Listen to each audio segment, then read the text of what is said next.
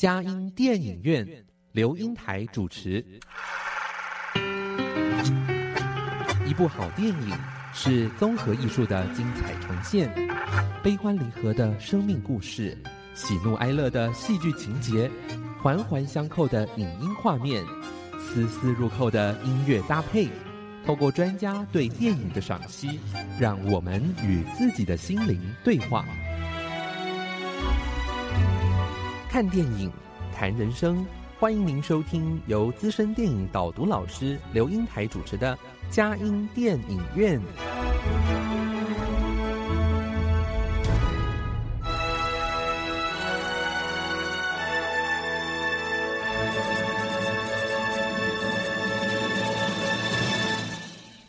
各位亲爱的听友，您好！今天我们嘉音电影院，我们邀请的贵宾是隋淑芬导演，哈，呃，他也算是我们来过好几次喽，啊，我们的导演非常棒啊，在现在在读呃台艺大的电影研究所的博士班哦，真的很高兴又有有不同的身份啊，呃，我想您对于电影的那个呃这个导读哦，一定有更更上一层楼的感觉了。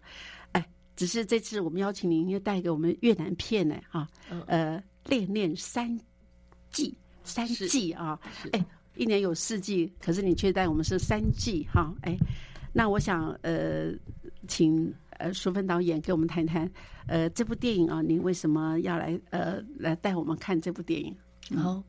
谢谢主持人，嗨，观众大家好，我是隋淑芬，我现在在台艺大是读影音创作与数位媒体产业博士班，哦好好长的字，十十一个字对，哎，可是很包罗万象，对对对对，也有也有这个影音的创作创意部分，那也有这个产业面这样子，对，好像听说功课压力很大，压力放大，压力很大，对对，好像每个礼拜都有不同的一个哇，要赶进度，几乎每个礼拜都会有一些大小不一的报告，对对对，或者有一些 paper 要读这样，对。所以这次邀请您来也是赶快卡时间，说哇，这时候赶快今天还没有交呃交作业啊，赶快跟您来再邀请我，呃来讲一个，哎，我们很少讲越南电影哎，是是。对，那呃呃，就是呃，越南电影在台湾算是比较呃少，甚至很多几乎看不到啊，在我们的这个这个商业市场比较看不到。那我今天带来这个呃《恋恋三季》，那我因为最近刚看过这个片子，印象非常深刻。然后我觉得就是他在艺术层次上，他的成就也也蛮高的。哦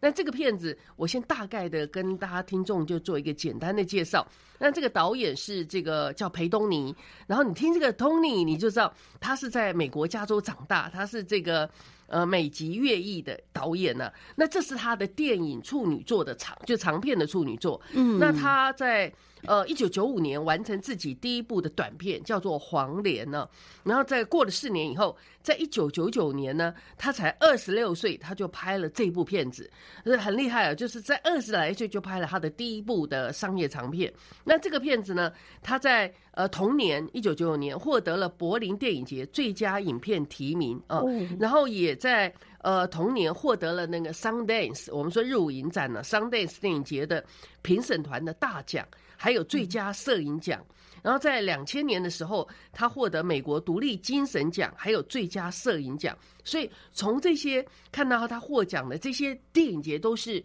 呃不是随便的一些呃小电影节，是是蛮重要的一些电影节。所以他得到在尤其在呃得了两个最佳摄影奖，可以知道这部片子他在他的呃摄影美学哦，在他的这个艺术领域领域上是有一定的这个。呃，这个表现的成就哦，那等一下我们都可以逐步再来慢慢的讨论。哎，那舒服导演，我倒是在想一想哈，因为我呃，您刚刚说那个越南片哈，就是想念恋三季》啊，在我们台湾的只要是院线片上映的可能不多了哈，越南片不多，但是《恋恋三季》好像在 YouTube 还有在好多的那个呃，就是影音平台上是可以找得到哎。哎，对对，呃，在在这个 YouTube 上可以可以看得到，对对对对对，哎，我觉得好棒哦！就当我看到的时候，我就很高兴。呃，其实我在看的时候，可能我是呃，就是觉得他的那个呃摄影的画面，整个画面来说，好像并不是那么的呃，属于那种很亮丽型的哈。但有他，但他又得了那么多的摄影奖哈。哎，您各位跟我们讲讲，我们怎么样去看这个？为什么这部？这部的那个摄影可以得奖吗？嗯嗯，好的，呃，因为这个导演其实他在拍，他颜色上其实也非常的讲究，嗯，比如说里面你看到他用了很多的符号象征，包括。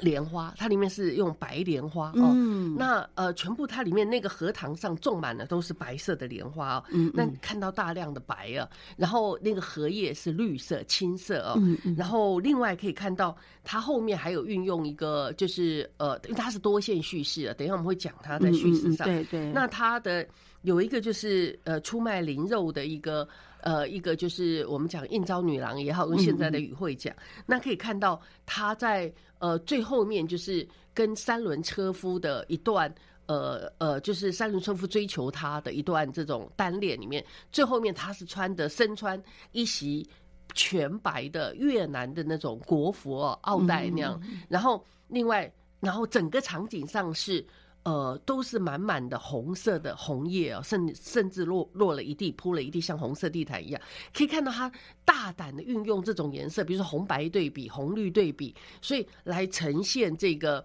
呃就是。呃，就是颜色上对比，我们知道颜色也是也是有意义的，也对也对呃，比如说红，它可能代表代表欲望，代表爱情，代表危险；那白代表纯洁、纯真哦，代表希望等等，所以它都它都有很多的它的象征的意涵在里面。然后另外这个这个在在它颜色上，那在它景框的美学的运用上，在摄影上，它也大量运用，比如说这个。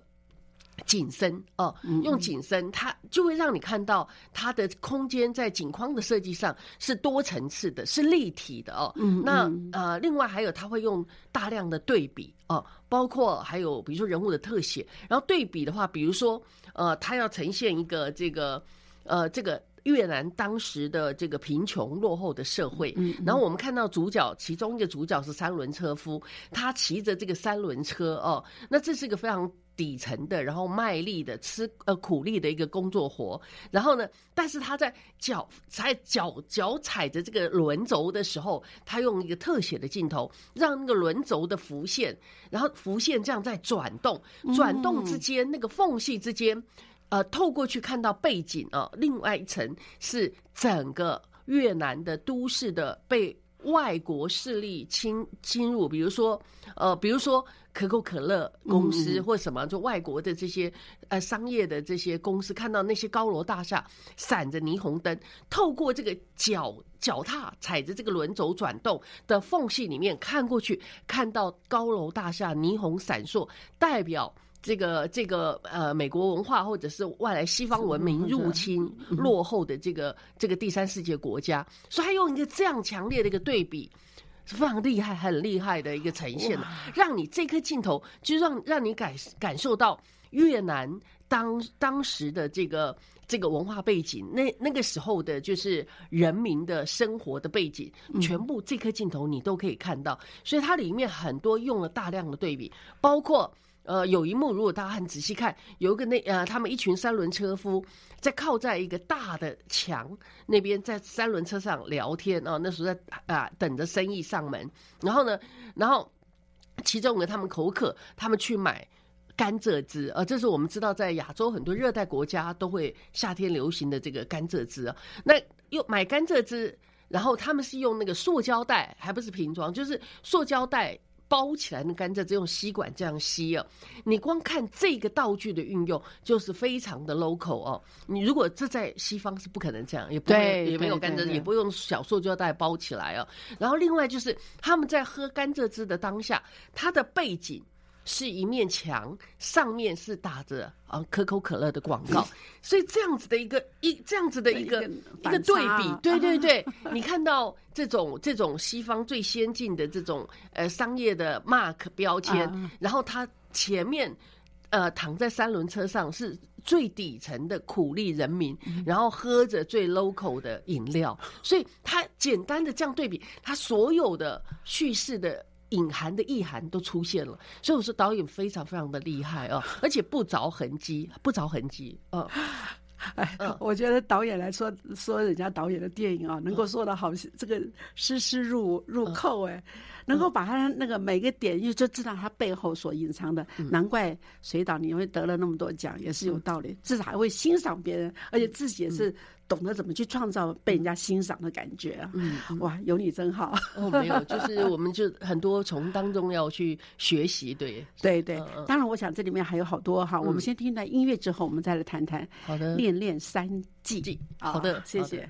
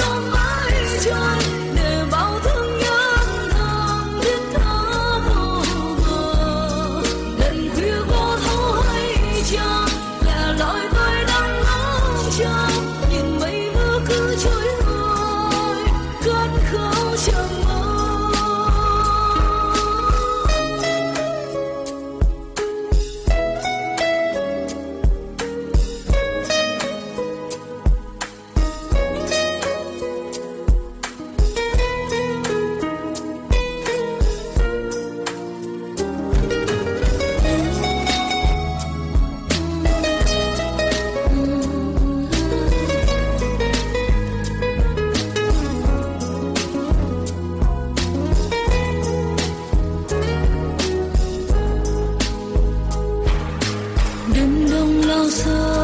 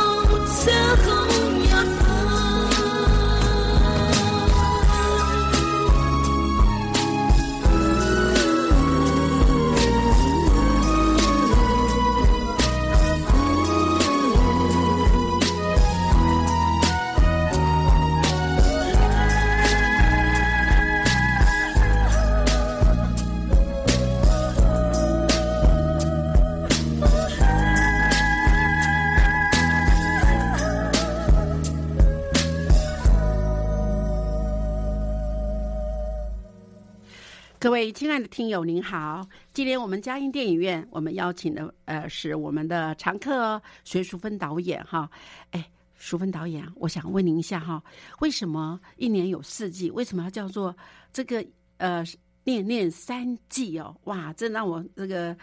有有点 confuse 啊。那那四季跟三季不同在什么地方？哦，对，我们知道一般都是有春夏秋冬四季。嗯嗯。那为什么这个导演取片名叫《恋恋三季》，只有三个季节？嗯。那其实大家知道，越南就是他们是只有两季啊。严格说，它只有雨季跟这个旱季哦。嗯。那呃，但是它它为什么还多了一季呢？对，那有的人是认为说，他可能这个雨季到旱季之间有一个比较稍微凉快一点的凉季，但事实上，如果仔细看的话，看这个片名，其实它里面呃，不管用莲花的象征也好哦，用红叶的象征也好，其实很多导演是非常有这种有这种宽容，还有这种就是这种爱乡的情怀的哦。然后他其实是呃，他我们也可以说，其实他多了一季是。对这个悲天悯人的一种呃情怀，是一种希望，就多了一个希望的季节呃，所以他自己叫呃恋恋三季，是多了一个这样希望的季节，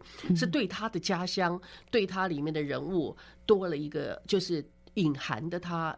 呃认为他们应该呃就是呃未来是对，包括他的家乡是有希望的哦，然后呃那另外就是呃这是他的这在片名的部分呢，那。呃，我觉得就是导演还很特别，就是呃，因为里面的几组人物哦，嗯，然后呃，包括有呃，等一下就是我我们会继续会谈到它是多线叙事的一个结构。那里面其实等一下我们谈他人物的时候，其实也看到它里面，比如说有老中青的人物代表，其实我们也可以看得出来，是好像似乎也呼应了他所谓的三季三个季节，里面可以看到。呃，幼年、成年跟老年的分别不同人物的代表，嗯，好，那那这是就是片名，我我自己的解读是这样子，对，嗯，呃，好像雨季跟旱季都是人生的一个不是。不是很好的季节哈，是。哎，多了一季的话，那一季是希望季耶，对，是 那个带来的希望的感觉哈。也是在越南，如果我们说有一个过渡是稍微比较凉爽、比较好的，对，所以也是导演其实他是也是隐含着他对他家乡的一个关怀，一个象征的希望这样。对，我觉得嗯，有很多的那个伊朗的导演也是。要介绍库德族的时候，通常也是来自于库德，对他们就想为自己的家乡有发声的机会。啊。那这个导演，尤其是他的一个第一次的处女呃片的话，通常是最用心的片子，也跟他的这一次。呃，已经酝酿很久，想要拍出来的电影哈。哎，那我们要说哈，这个电影您刚刚说过，它是用呃老中青三代哈来做一个呃多方面的叙事手法。那能不能给我们介绍一下，那他到底是怎么怎么把这个老中青铺陈出来呢？嗯，好的。呃，其实呃。呃，有些电影他会用就是就是单线叙事哦，就是一对主角到从头到尾。那这个电影里面它比较复杂，它用了这个呃，严格说是四线叙事，四条线。嗯，所以里面就是它有很多就是不同的主角人物啊。那所以呃，四条支线呢，我们可以就是第一条可以看就是有这个三轮车夫，我刚刚讲三轮车夫哦，跟这个。一心想要脱离贫穷的这个应招女郎哦，妓女。然后呃，第二条是美国大兵哦，那个美国的这个呃军人退伍的军人哦，然后他回到越南去找他在越战时候跟越南女女人生下的呃女女儿哦，他回去找哦，那就是美国大兵跟这个他的。这个这个女儿啊，哎，这个行业有代表意思，就是说，是不是把越南曾经被美国他们留下了一些，不管是好的坏的，好像也留下了很多时代的给他的产物啊。其实他利用这一组人物，就看到就是也也也隐含了，就是那个时候就是越战时候，对。之后就是呃这个越南当地。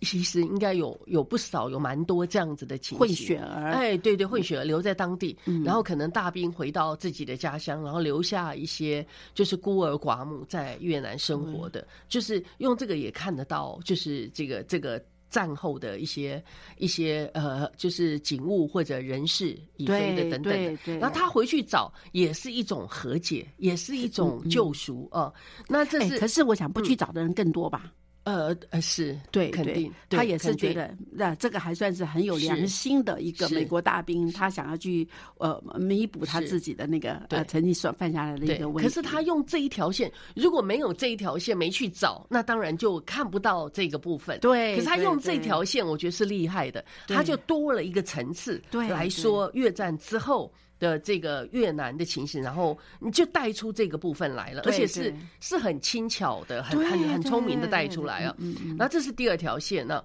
然后另外一条就是我们看到那个呃一个小一个平童小孩子啊，他呃在这个下雨天的时候，专门来兜售杂货给来越南的一些呃就享乐的一些这个这个这个。白种人就是越南的观光客啊，嗯，然后那个平童跟观光客的对比，然后后面那个平童又呃遇到一个捡破烂的小女孩，两个人就是那种相知相惜哦，然后呃这是一条线，那最后面是我们看到一开头的这个卖莲花为生的这个越南女女子啊，然后她跟这个她的主人是一个得麻风病的诗人哦，就是然后两个人也是相知相惜，就是呃。就是因为忘年之交忘年之交的感觉，对，没有错。所以透过这样的呃比较复杂的人物四条线来叙述这个整个这个他要架构的故事啊。然后这四段故事其实你看完会带给你一些呃淡淡的，就是呃人生命中的遇到的一些无奈，然后带给你一些淡淡的哀愁，然后悲哀。它流露了一些，其实流露铺露一些。越南当下蛮严重的一些社会问题，这样的，嗯，对，哎，我我觉得，呃。我个人因为您要说要带这部电影嘛，那我就去看了。那我完全没有收集任何的资料。我在看的时候有点混乱，说这几个人家怎么凑在一起，怎么会变成一部电影？哈。可是呢，这个电影，假如您呃透过这样的导读，我希望我们的听众朋友有机会一定要去看一看，会增加你对这个国家真正的深刻的认识。哎，是对。那在这每个段落里面，代表的人物，也把整个美呃越南的整个各种面相这种呈现出来啊。是是好，那呃，你觉得他的这除了这四个里面，他的叙事手法属于怎么样的叙事手法？呃，叙事手法我刚刚提到，就是它是四条线哦，四条线就四线四线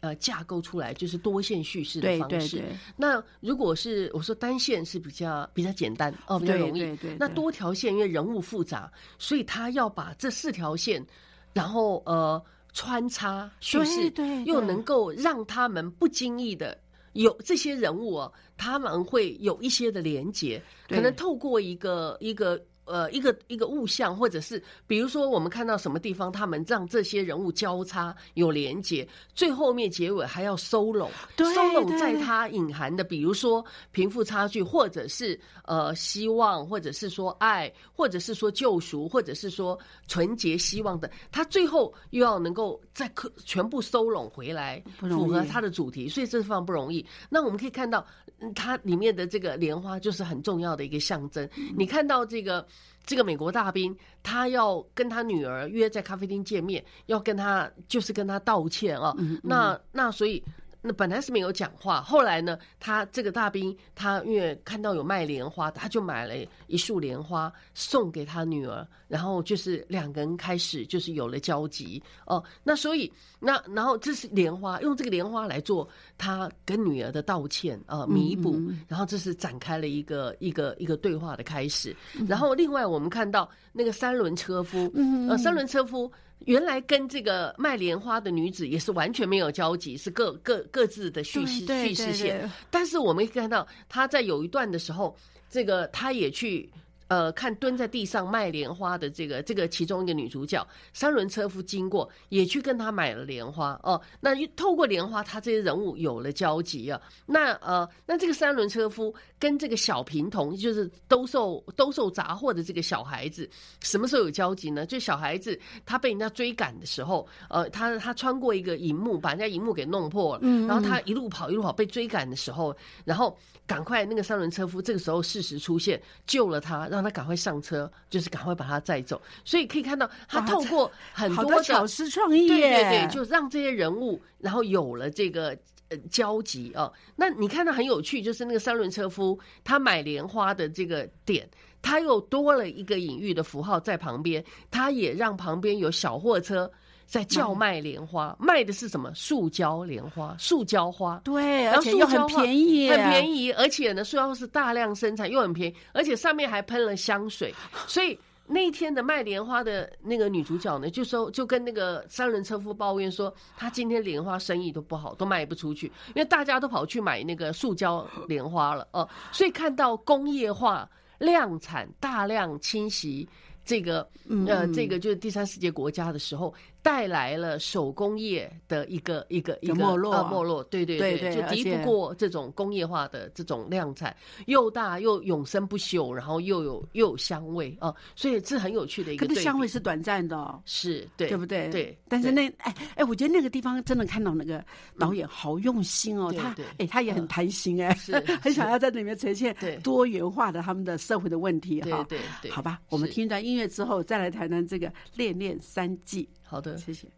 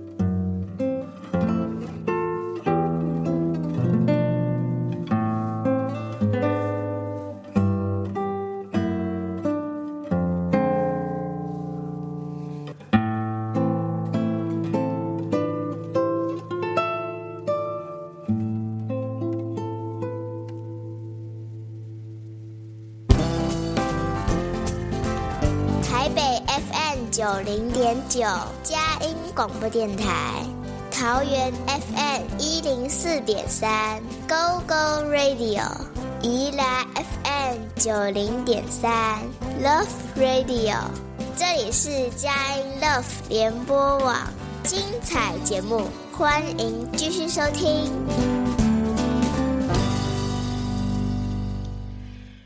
女人的命运就像雨点，有些落在水沟里，有些落在有钱人的池塘里。有谁会知道，田里有几根稻，河里有几个弯，天上的白云有几层？谁能扫光森林里的落叶？谁能命令风不要再摇晃树林？蚕要吃多少桑叶，才能吐丝做一件彩衣？天要下多少雨，才能让海洋流满泪滴？月亮要多少年才会变得苍老？半夜三更，月亮在附近等待那个偷我心的人。我要永远唱喜乐的歌。这个是《恋恋山记》里采莲花的女孩唱的歌谣。哇，导演，我要跟你说。他一开宗明义就用这个莲花做开始，就唱这些歌的时候，真的心深深的吸引了我。哎，对，是，哎，哎，这个这里所代表的，哇，好难得有这样的，因为正好我们上次看过那个《老鹰之手》，也是在讲采莲花，那这个也是采莲花，可他从不同的切入点，是，哇，是，那这也是其中很重要的莲花代表这个电影里面的很重要的意涵嘛？对，哎，那您说说看。这个莲花女跟这个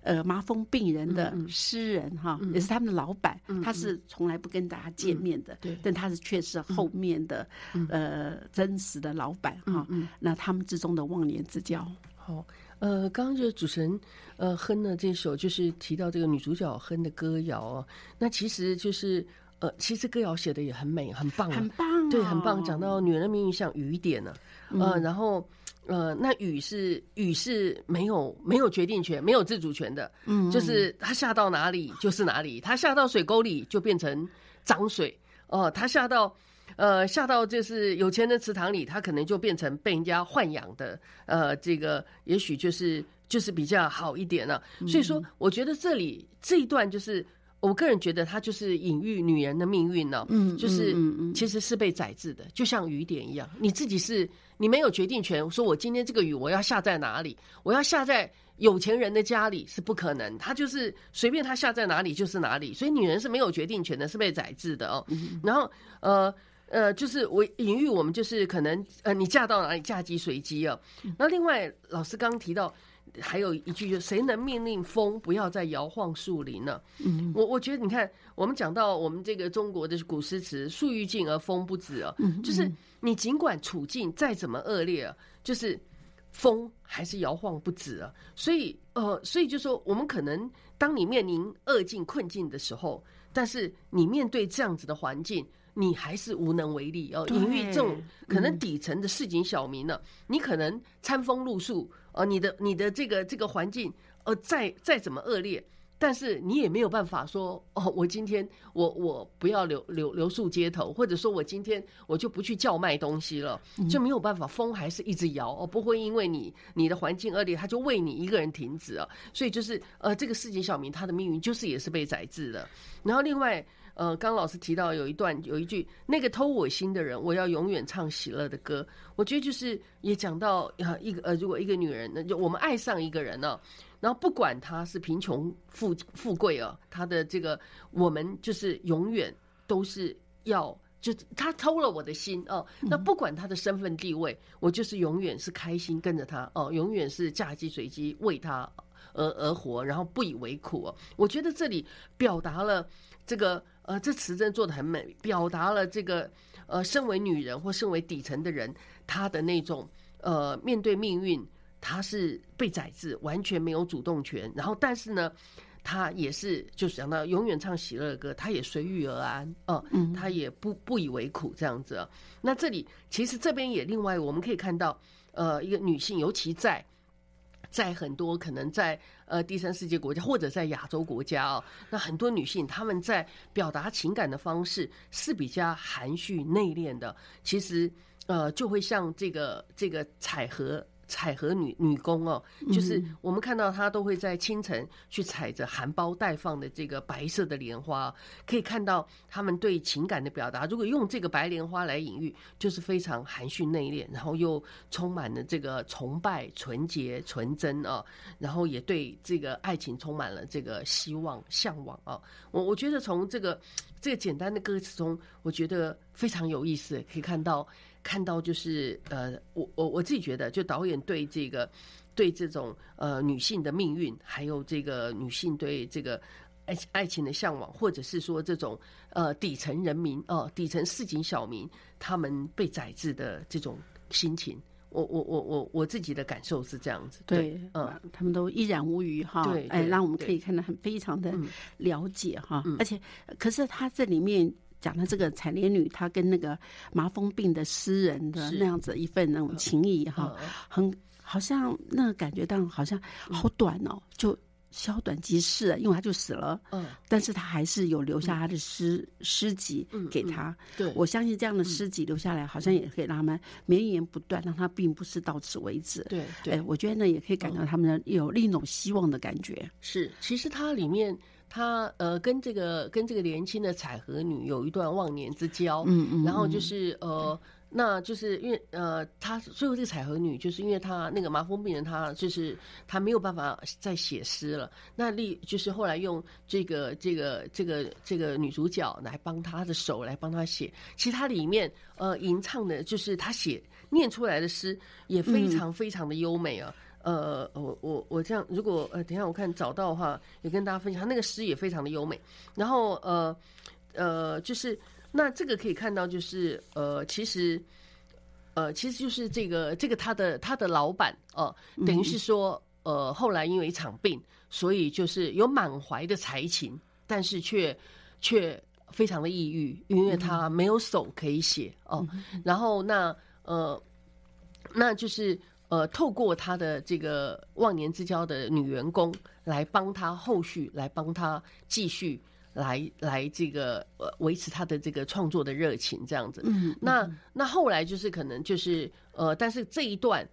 呃，我我觉得他最后就是很这一段的这种时光电火的这种忘年之交很快就呃就结束了。但是我觉得呃结束的也非常的好，干净利落。然后因为后来这个因为那个老板有跟这个。彩荷女交代，就说她的啊，她的这个很希望以后，她很很向往，就是能够回到这个当初有一个河流上啊，然后上面就是铺满这个莲花。到最后面，我们可以看到，在结束的那一刻的时候，这个这个女孩彩彩荷女真的帮她的这个老板完成她的这个遗愿呢，她的未尽之志，她真的到那个河流上去把这个莲花。整个呃放水，在整个在这个河面上铺满白色的莲花，这也呃象征的这种就是呃一方面完成这个老板的这个遗愿，一方面就是也也象征了就是未来的这个希望，还有整个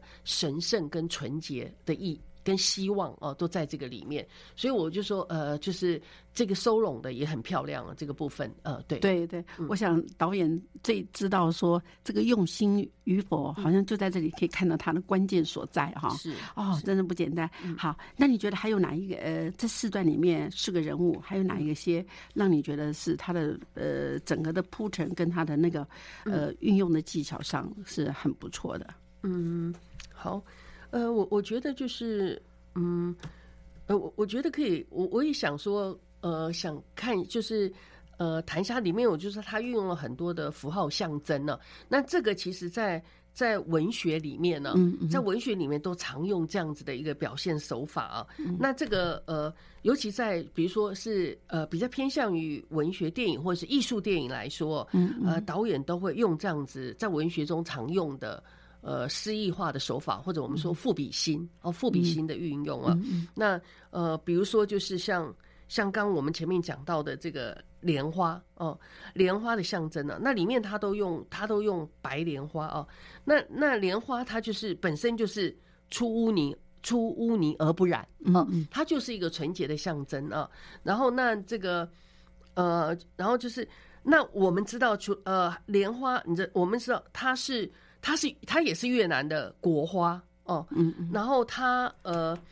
那我们知道，在佛教的经典、跟文物里面、跟艺术里面，它也是代表佛教的一个象征、象征物。那越南跟在很多东南亚国家，他们都是从就是都是信仰佛教的，所以这个这个莲花就代表就是跟宗教来说，也是一种就是一种这个呃这种纯洁的信仰啊。然后另外就是呃另外呃呃更深一层就是。我们知道这个，你看越南大街小巷到处都看到，包括他们服装上都看得到莲花这个象征物。那我们知道这个越南的。领袖胡志明，胡志明主席，他的家乡是金莲村哦，所以他他们也认为这个莲花是像主席一样的神圣美好，是一种高风亮节的表现。所以里面我们看到他运用大量的这个莲花哦。那越南的国服哦，奥黛，它上面也绣着一朵一朵含苞或者盛开的莲花哦。那我这里所以呃强调，它里面大量从头到尾都出现这个莲花。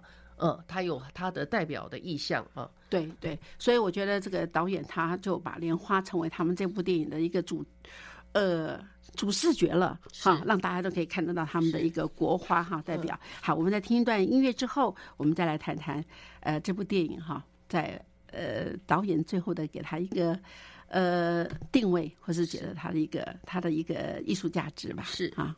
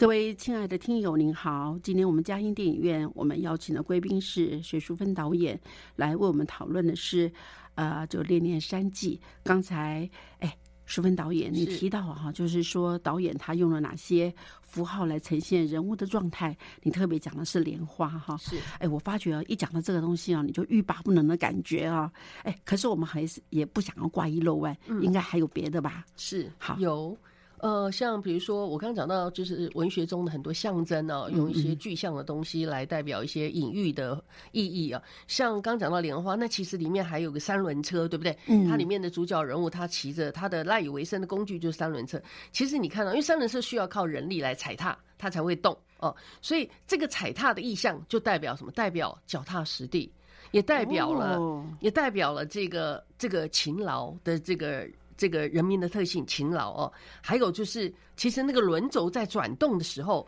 就隐喻着生生不息的活力哦。它转动，你就有收入，你就有希望，你就有未来，你就有明天。它是一种生生不息哦。然后转动也代表什么？象征生老病死的轮替哦。所以这个三轮车是也很有趣的一个物象啊。那另外还有还有讲到箱子，我们看到那个小男孩。就每每天捧着挂在这个脖子上那个箱子里面很多杂货去卖东西啊，然后呢，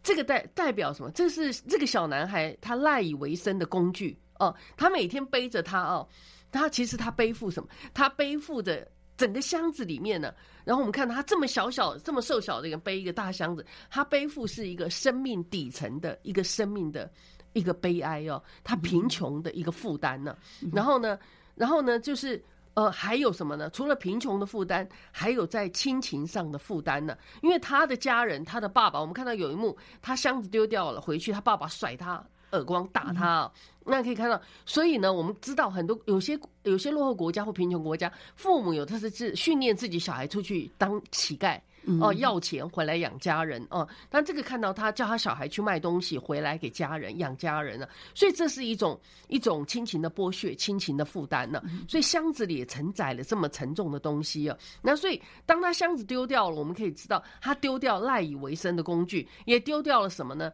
也丢掉了亲情哦。所以他被被爸爸打，他后来也不敢回去哦。那所以那这这个是他的一个。呃，贫穷的负担也是他亲情的一个担子哦，但是也是他跟随他，也是他生活的希望的所寄哦。所以我觉得这个箱子的运用也非常的巧妙哦。对，对对。那好，那这样我们说，好像他这个电影对那个就是越南底层的那个场景的铺排，有分了好多的那种层次感哈，有不同的层面。嗯，呃，您觉得还有哪些呃需要补充的呢？呃，对。呃，其实这个电影很重要一个主题是有放在这个这个他的这个贫穷的议题啊，嗯，或者贫富不均等等。这里我们可以看到他对这个社会底层的一些场景的铺排啊，他运用就是呃前面一开场的那个采荷女去采莲花，我们可以看到这个这个女性的安排，她一清晨一大早，她去到这个大富人家的时候，她是坐着那种好像是养鸭车还是什么车，是坐在。跟动物一起的那个车子、货车上运到这个大富人家去，不是坐坐着专门给人坐的。你光这个车子上，它是跟动物坐在一起，所以你就知道，呃，他他的身份地位哦。然后呢，另外他是每天一大早清晨，因为他们采的和这个莲花要含苞，不能盛开哦。那盛开就没有人要买，因为马上就谢了哦。所以他都要清晨一大早哦，天不亮就要去采收。那我们大家都可以睡饱饱的，有钱人家的女儿都可以睡饱饱的。可是因为她是女工，她必须清晨就要去采收，然后采完采收完，她还要挑着扁担。你看，在那个社会，那个那个，她是要挑扁担，不是不是坐在车上去卖哦，她是要。靠着他的两条腿，挑着扁担到市场去叫卖啊，到处去叫卖，可以看到这个底层社会的这个女工哦，她的命运，她的这个她所担负的工作哦，都是劳力的。然后另外我们看到另外一个男主角踩三轮车的车夫哦，你看到他里面导导演运用了特写，他脚步踩三轮车的镜头，还有什么镜头呢？还有他上面坐的是外国的观光客哦，一对情侣，他可以看到。呃，他脚步吃力的在踩着这个三轮车，上面的观光客的这个白人的男女哦，在欣赏着这个美丽的越南的风情。他做这样子的一个对比哦，车上车下两种世界啊。然后另外也看到他踩三轮车的时候，踩到饭店里面去，在饭店的时候，然后饭店内外哦，进出的人是穿着华服哦，是高级的人，他在他只能停留在外头等待，所以是比较底层的人呢。然后看到他，呃，他这个很渴的时候，很热的时候，他想要想要这个热的时候，他用水是这样浇头，淋在头上，他没有办法吹冷气，进不没有也进吹不冷气，也没有办法进到饭店里面去，因为他像他这样等级的人，所以他就很热，他消暑就是用水淋在头上，然后呢，他洗澡，我们可以让他。导演的镜头是他去在大水缸里面储水，然后用这个水瓢去舀水来淋在身上洗澡哦，也不是像饭店里面有浴室有 shower 可以淋浴哦。然后我们看到车夫在聊天的时候，车夫讲说：“哇，我要踩一个月的车，我才能够住得起饭店呢。”然后他说：“呃，没关系啊，呃，我那个五星饭店我们住不起。”他们就开始调侃、开玩笑说：“我们睡在车上，我们都睡在车上过夜。然后我们我们住的是满天星的饭店，用这样子的一个一个